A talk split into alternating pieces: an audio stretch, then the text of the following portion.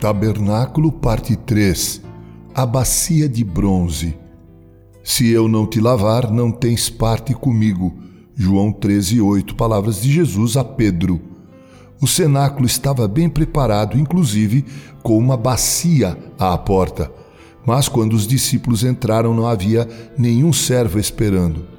Quem iria fazer o serviço? Ninguém se apresentou e todos sentaram à mesa acharam melhor omitir aquela cerimônia serviçal, considerando-a de menor importância do que seu prestígio pessoal.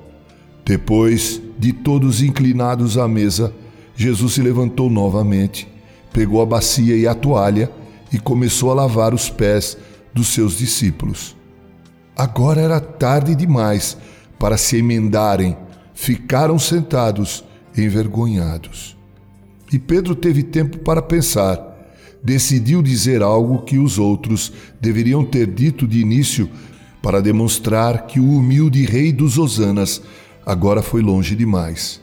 Mas Pedro levou uma admoestação severa, pois ele mesmo deveria ter dado exemplo. Como poderia ser um discípulo de Cristo se não aprendesse humildade de coração? Santificação diária é preciso.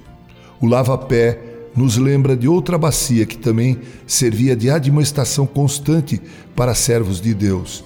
Estava no suporte no átrio do tabernáculo, atrás do altar do holocausto. O altar significava a justificação pela graça e a bacia a santificação pela graça.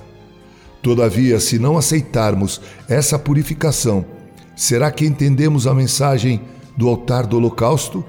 E se não queremos ser servidos, como aprenderemos a servir? Felizmente, Pedro logo entendeu e reagiu no seu jeito honesto, mas radical, o que também não era necessário. Aquela bacia no tabernáculo continha um segredo. Era uma oferta da Sociedade das Senhoras que doaram que para elas era muito importante: seus espelhos de bronze. Êxodo 38, verso 8. Oferta de irmãs que entendem mais de limpeza do que os homens, ademoestando servos do Senhor de cuidar da sua santificação. Texto de autoria do Reverendo Francisco Leonardo, locução Reverendo Mauro Aiello pela Editora Cordial, com carinho.